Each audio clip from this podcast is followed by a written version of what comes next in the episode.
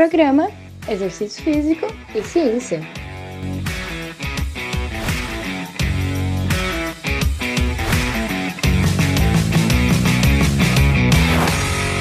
Está começando mais um Exercício Físico e Ciência. Sou o Fábio Dominski e esse é o programa de rádio e podcast que trata de exercícios a partir da visão científica. Semana passada publiquei no meu Instagram uma foto de uma receita médica. Aqui nesse podcast eu vou contar a história completa disso aí, que vai um pouco além da foto no Instagram. Aqui a gente tem mais espaço, né, com mais calma falar sobre esse assunto, sobre esse tema, esse tópico aí que acho que vale a pena discutir, do que lá no Instagram uma foto e a legenda, né, que eu acabei colocando lá. Mas aqui acho que há um espaço para isso e hoje a gente vai se debruçar em cima dessas prescrições ou recomendações de atividade física por profissionais da saúde. Nesse caso aqui foi um médico, e aí um médico endocrinologista que prescreveu para minha mãe, né? Eu acabei não falando lá no post do Instagram esse, esse fato, né? Foi uma prescrição de atividade física por médico para minha mãe. E que deu certo. Já antecipo isso.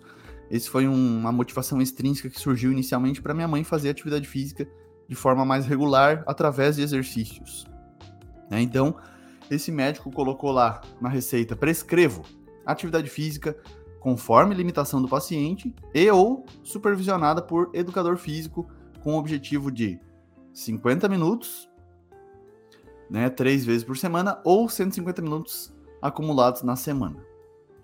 Ele não colocou o objetivo da minha mãe ali, né? Mas eu acho que. E ele falou educador físico, ele escreveu educador físico, a gente sabe que não é, esse não é o termo correto, mas aqui eu dou destaque né, para o copo meio cheio mesmo.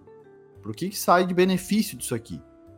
Né? E aí, vários comentários lá na minha postagem, eles até condenaram essa prescrição de atividade física pelo médico, mas na minha visão tá tudo certo aqui. Tá perfeito, na verdade, né? É, esse cenário que foi criado aqui, o médico prescreveu de maneira escrita. Ele não só recomendou. A maioria dos profissionais de saúde, né, talvez só recomendem, sabe que faz bem atividade física e fala para o paciente, olha, seria interessante recomendar, né, é, a pessoa fazer ali, ah, 150 minutos por semana, ou três vezes por semana de 50, né, a divisão ali é, é legal deixar mais aberto, mas só recomenda, sem, sem deixar escrito. E aqui eu destaco esse médico, porque ele escreveu como se fosse uma medicação mesmo para minha mãe e para ela. Isso valeu a pena, ela conseguiu se envolver desde o começo do ano, quando foi essa essa prescrição aqui com exercícios regulares. Né? Então vamos lá, vamos analisar essa questão aí. Também trouxe alguns documentos para a gente pensar melhor esses aspectos. Mas vamos olhar com o um olhar né, de promoção de atividade física para a população em geral. Eu acho que a gente precisa tornar mais acessível, mais fácil e, e melhorar o entendimento disso e não ficar né, ah, criticando que ele prescreveu, que ele usou o termo educador físico. É, né? Claro, a gente precisa corrigir algumas coisas, mas tudo certo. O que importa é que funcionou nesse caso aqui. Né? Os erros são minimizados pelos acertos desse cara aqui para mim. Né? Então são muito mais acertos do que esse pequeno erro. Ele acertou a quantidade recomendada. Então, realmente, se recomendam duas horas e meia por semana de acúmulo de atividade física. Ele colocou ali 150 minutos acumulados na semana. Se você quiser ver a foto, entra lá no meu Instagram e veja lá a foto que tem certinho a, a prescrição dele. Então a quantidade recomendada e também dando autonomia para minha mãe de escolher três vezes por semana de 50 minutos ou de 150 minutos acumulados na semana. É, ele também considera as limitações da paciente.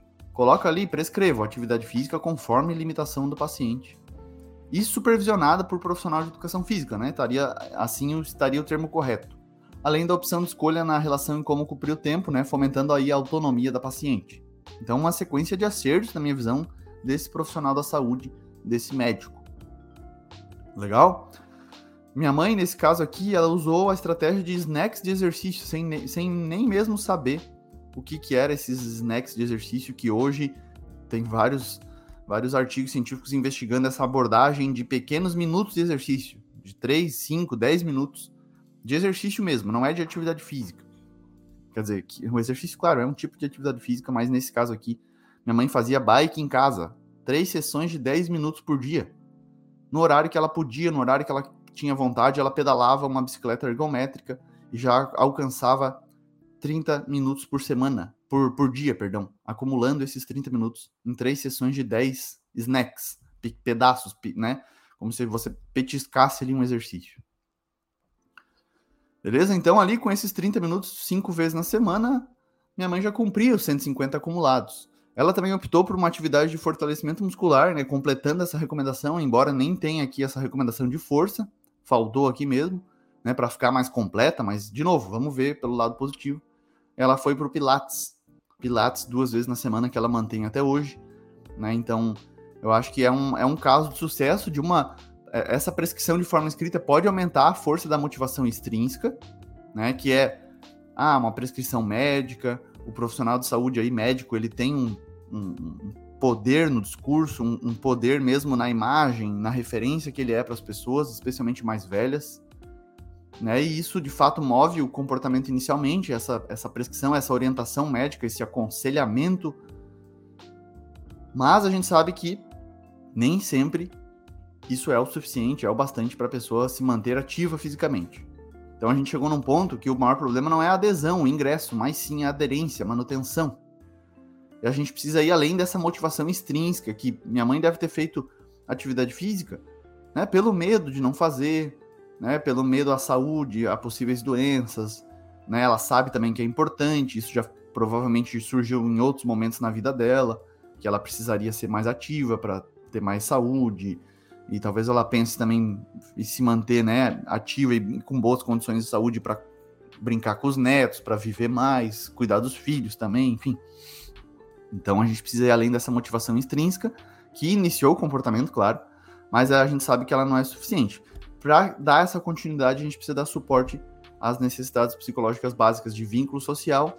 Na minha visão, minha mãe tem mais isso no Pilates do que em casa pedalando sozinha, mas a autonomia ela consegue fomentar bastante com essa bike ergométrica que ela mesma investiu lá, gastou em torno de mil reais por aí para ter lá aquele, aquela oportunidade de pedalar, de se movimentar sistematicamente por alguns minutos por dia lá em casa, no horário que ela quer, na velocidade que ela quer, na frequência que ela quer, na intensidade que ela quer.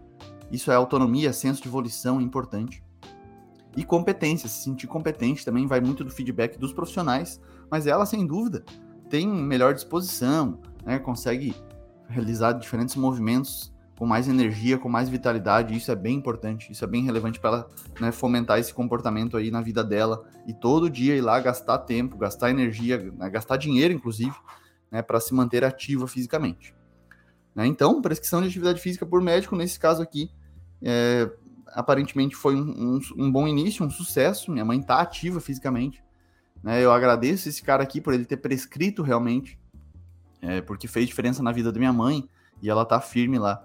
Né? E acho que isso co começa a valer esse trabalho multidisciplinar, né? Alguns, algumas pessoas lá que me acompanham no Instagram comentaram, né? Gostaram disso, falaram que tem a sorte também de ser acompanhado por médicos que são envolvidos com atividade física, são corredores, de atletas de bike, da dança, da musculação e que tem essa visão diferente já, prescrevendo o exercício de forma mais né, sistemática, assim. Né? Então, Outros sugeriram trocar o, o termo prescrevo por recomendo, né? E que desde que o paciente, o aluno faça, tá excelente, o que eu realmente concordo, assim. E alguns outros também já trouxeram esse lado motivacional, que, né, que eu também aprecio bastante, né? Que colocaram que pode ser um começo, mas que para manutenção faz-se necessário explorar a motivação mais intrínseca, né? Porque do contrário corre o risco de desistência por falta de interesse ou motivação. Esse é o grande segredo e desafio cabe aos profissionais de educação física auxiliarem outras categorias profissionais para ajudarem nesse sentido, sem dúvida. Né, eu acho que é um, é um campo nosso, né, mais caracterizado nosso, a, a orientação, a prescrição, a supervisão.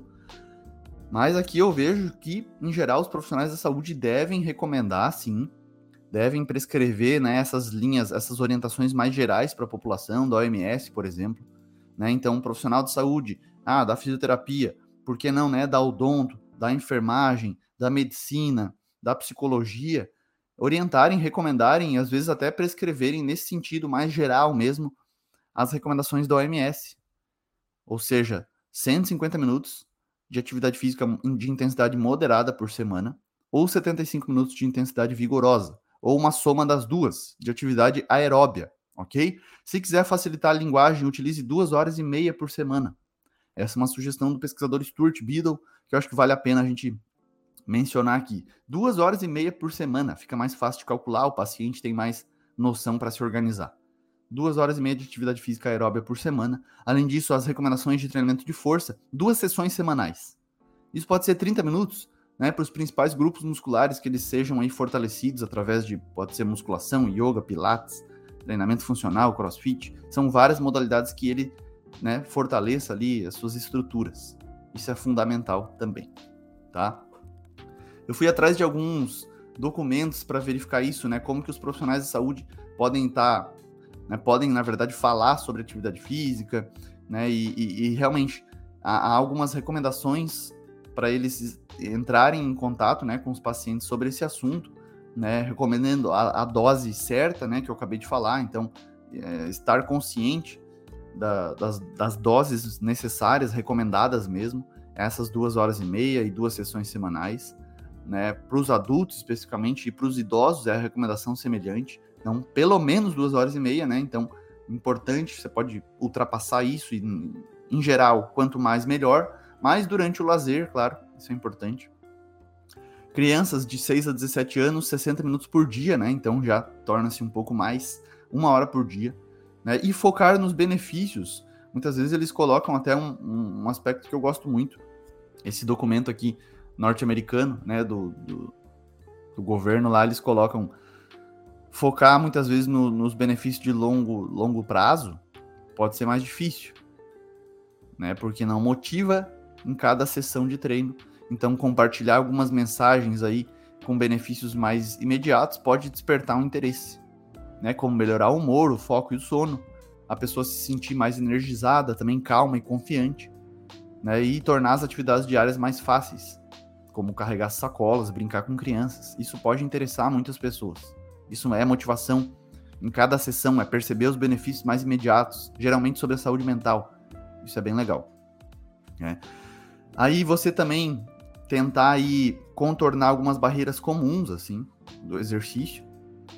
Né? É legal, claro, perguntar algumas barreiras pessoais mesmo da, do indivíduo ali que a gente está atendendo né? Mas em geral, muitas vezes as pessoas se percebem muito ocupadas por exercício ou muito cansadas, falta energia realmente, ou não podem pagar também uma academia, uma mensalidade de uma academia. E um dos mais importantes é não gostar de fazer exercício.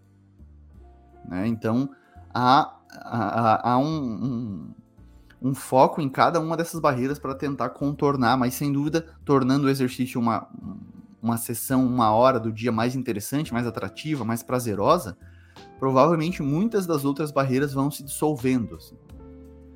Tá? Algumas são mais complicadas, né? Claro.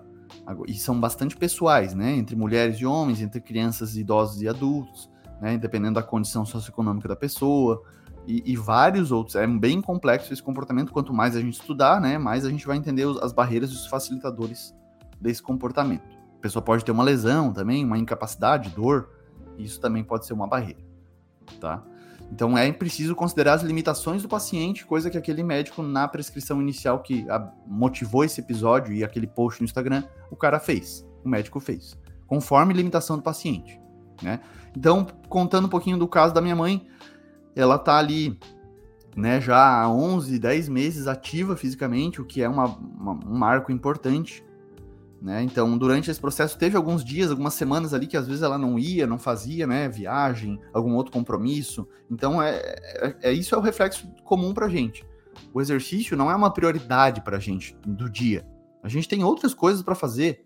Isso é normal, as pessoas vão ter outras tarefas que realmente são mais, têm mais prioridade, assim.